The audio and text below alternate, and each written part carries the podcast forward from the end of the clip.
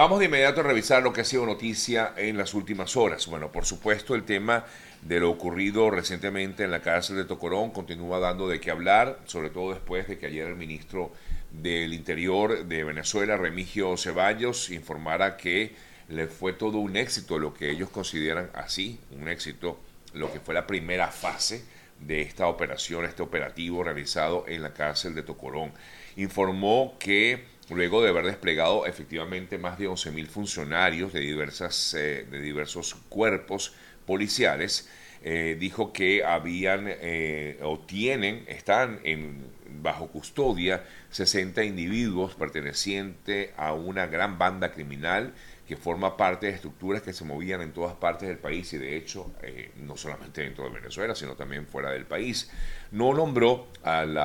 llamado tren de Aragua, pero todos sabemos que se trata justamente del tren de Aragua. Recordamos que este tren de Aragua ha extendido sus tentáculos desde el año 2014, cuando se cree, apareció esta, esta banda delictiva, ha extendido sus tentáculos hasta Colombia, Perú, Ecuador, Chile, e inclusive hasta Brasil y Bolivia.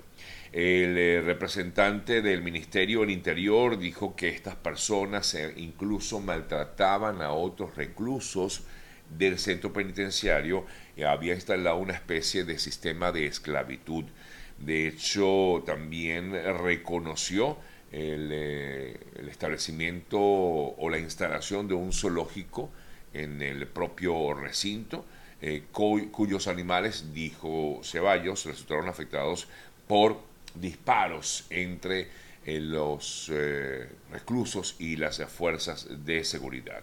En relación con el caso del llamado Niño Guerrero, alias Niño Guerrero, esta persona que es el líder de esta banda delictiva Tren de Aragua, no se dijo nada por parte de los cuerpos oficiales. Eh, pero sí efectivamente algunos eh, medios y periodistas que manejan el área en Venezuela afirman que efectivamente está fugado desde hace ya un buen tiempo de esta cárcel de Tocorón.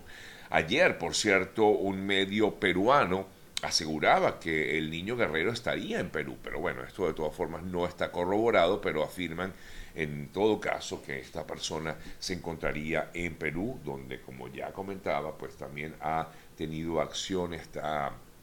terrible banda delictiva eh, conocida como el Tren de Aragua. El fiscal Tarek William Saab dijo también que la operación había sido todo un éxito y que supone un golpe demoledor a la delincuencia organizada. Él eh, dijo también, eh, ese centro del mal ya no existe, el golpe ha sido contra el tren del agua, ese tren ya se descarriló, así sí lo aseguró Tarek William Saab, quien sí nombró al el tren de Aragua. Aunque no se confirmó eh, la muerte o heridos en, esta, en este operativo, algunos medios de comunicación, sobre todo el Estado de Aragua, han informado acerca de que podría ubicarse en 12 el número de fallecidos sin destacar exactamente quiénes serían las personas que habrían perdido la vida en medio de este operativo eh, policial realizado en la cárcel de Tocorón.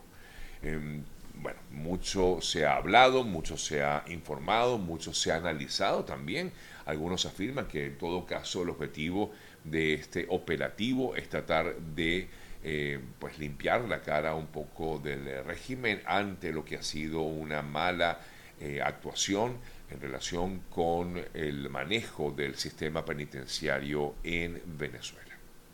Cambiamos de tema porque ayer el presidente de Estados Unidos se reunió con su homólogo ucraniano Volodymyr Zelensky en la Casa Blanca por segunda vez desde que Rusia invadió Ucrania. Se reúnen ambos mandatarios en esta oportunidad nuevamente en Washington, donde hablaron acerca del alcance que tendrían estas ayudas militares que ha venido brindando en los últimos, en los últimos meses el gobierno de Estados Unidos eh, hacia Ucrania y de qué manera pudieran continuar con estas ayudas militares que han venido dándose eh, a favor de,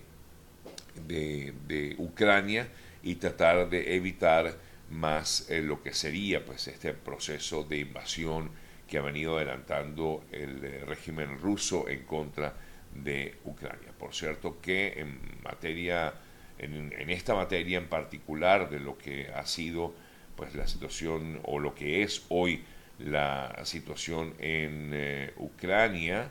Estoy tratando aquí de averiguar porque las últimas noticias que nos han llegado desde allá,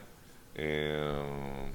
bueno, no tenemos nada, nada nuevo para el día de hoy con respecto al tema de lo que ocurre actualmente en Ucrania, que siempre pues nos da, siempre hay noticias a esta hora de la mañana. Lo que sí vemos es una actividad, afirma la cadena CNN, actividad de sitios de prueba nucleares en Rusia, China y también en Estados Unidos. Afirman que ambas, ah, las tres naciones, perdón, Rusia, China y Estados Unidos, han construido nuevas instalaciones y han cavado túneles en sitios de estas pruebas nucleares en los últimos años, según muestran imágenes de satélite obtenidas por la cadena CNN, en un momento en que las tensiones entre las tres potencias han alcanzado su punto más alto en décadas, hablando, por supuesto,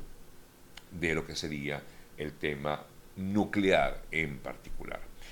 Revisamos otras importantes informaciones también destacadas en las últimas horas. bueno, funcionarios del gobierno de Estados Unidos y también de no solamente del gobierno como tal, sino también del gobierno em, local, por ejemplo, el caso de la alcaldesa de Miami-Dade, eh, Daniela Levin Cava, aseguraba que estaba muy contenta con la decisión tomada por la administración Biden de eh, eh, extender el TPS para los venezolanos. Levin Cava dijo que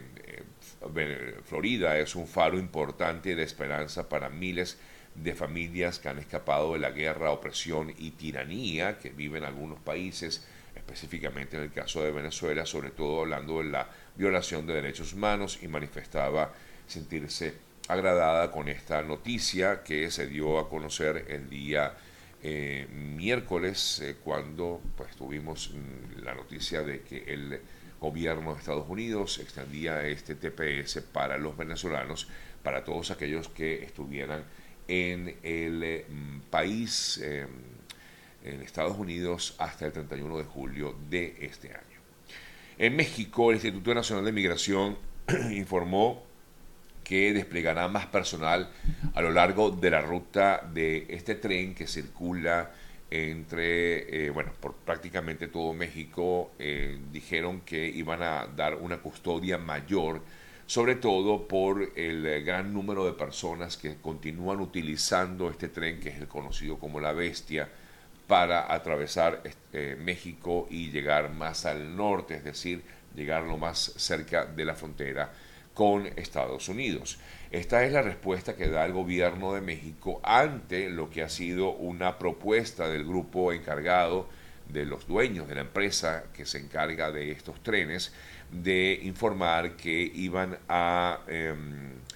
eh, tenían previsto o tienen previsto en todo caso eh, desmantelar o suspender el movimiento de al menos unos 60 trenes eh, para evitar justamente y proteger la integridad, mejor dicho, de los migrantes que se, pues se montan encima de estos trenes. La empresa dijo que la medida iba a ser temporal, pero la idea era evitar los accidentes o pérdidas, sobre todo de vida de migrantes que utilicen estos trenes de carga como vía de transporte. Así que, eh, bueno,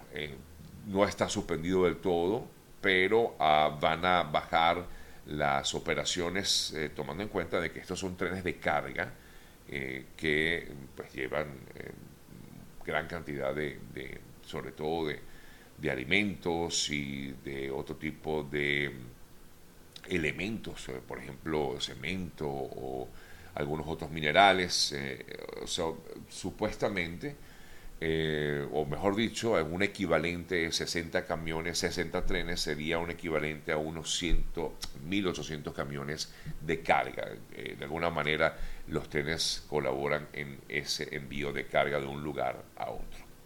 Hablando de migrantes mexicanos, ayer el eh, mexicano Raquel López Alegría, aunque tiene pareciera tener nombre de mujer, pero es un nombre, es un hombre, eh, de 41 años de edad, quien eh, en el día de ayer finalmente fue condenado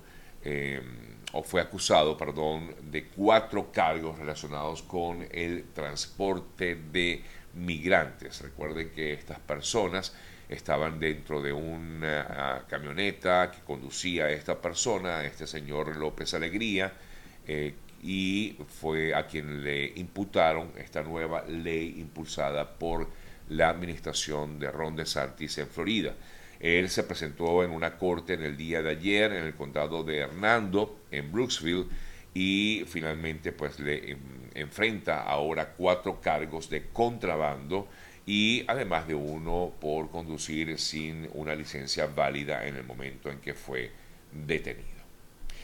Revisamos otras importantes informaciones también destacadas en el día de ayer. Me regreso a Venezuela porque el Tribunal Segundo con competencia en terrorismo en Venezuela condenó a 30 años de prisión a eh, varios funcionarios militares o exfuncionarios militares, coronel Osvaldo García, Palomo, Acevedo Montañez, Johnny Mejías y Miguel Lavicela por delitos de traición a la patria y terrorismo, acusados supuestamente de perpetrar supuestos eh, intentos de ataque contra el régimen venezolano. Por otro lado, también conocimos que en el eh, centro de Ramo Verde, en la cárcel de Ramo Verde, el preso político, otro capitán o otro militar, el capitán de corbeta eh, Carlos Maxotay, eh, inició una huelga de hambre porque tiene cinco años esperando una audiencia de juicio y ante ello pues inició una huelga de hambre en la cárcel de Ramo Verde. Bien, amigas, amigos, son las 8 y 20 minutos de la mañana. A esta hora quiero hablarles acerca de nuestros buenos amigos de GM Envíos, que son los mejores aliados puerta a puerta a Venezuela y gran parte de Latinoamérica. Con GM Envíos ustedes pueden perfectamente eh, confiar en el hecho de que puedan enviar lo que necesiten sus familiares que se encuentren bien sea dentro de Venezuela o en algunos otros países de Latinoamérica, como por ejemplo en Perú, en Chile, en Dominicana, en, eh, también en Panamá, en Colombia, porque hasta cada uno de esos lugares llega GM Envíos, que repito es el mejor aliado puerta a puerta a Venezuela y gran parte de Latinoamérica. Pueden contactarlos por su cuenta de Instagram, donde van a ver promociones siempre, muy buenas promociones, arroba GM Envíos o también vía telefónica, contactarlos por WhatsApp 305-930-2660, 305-930-2660.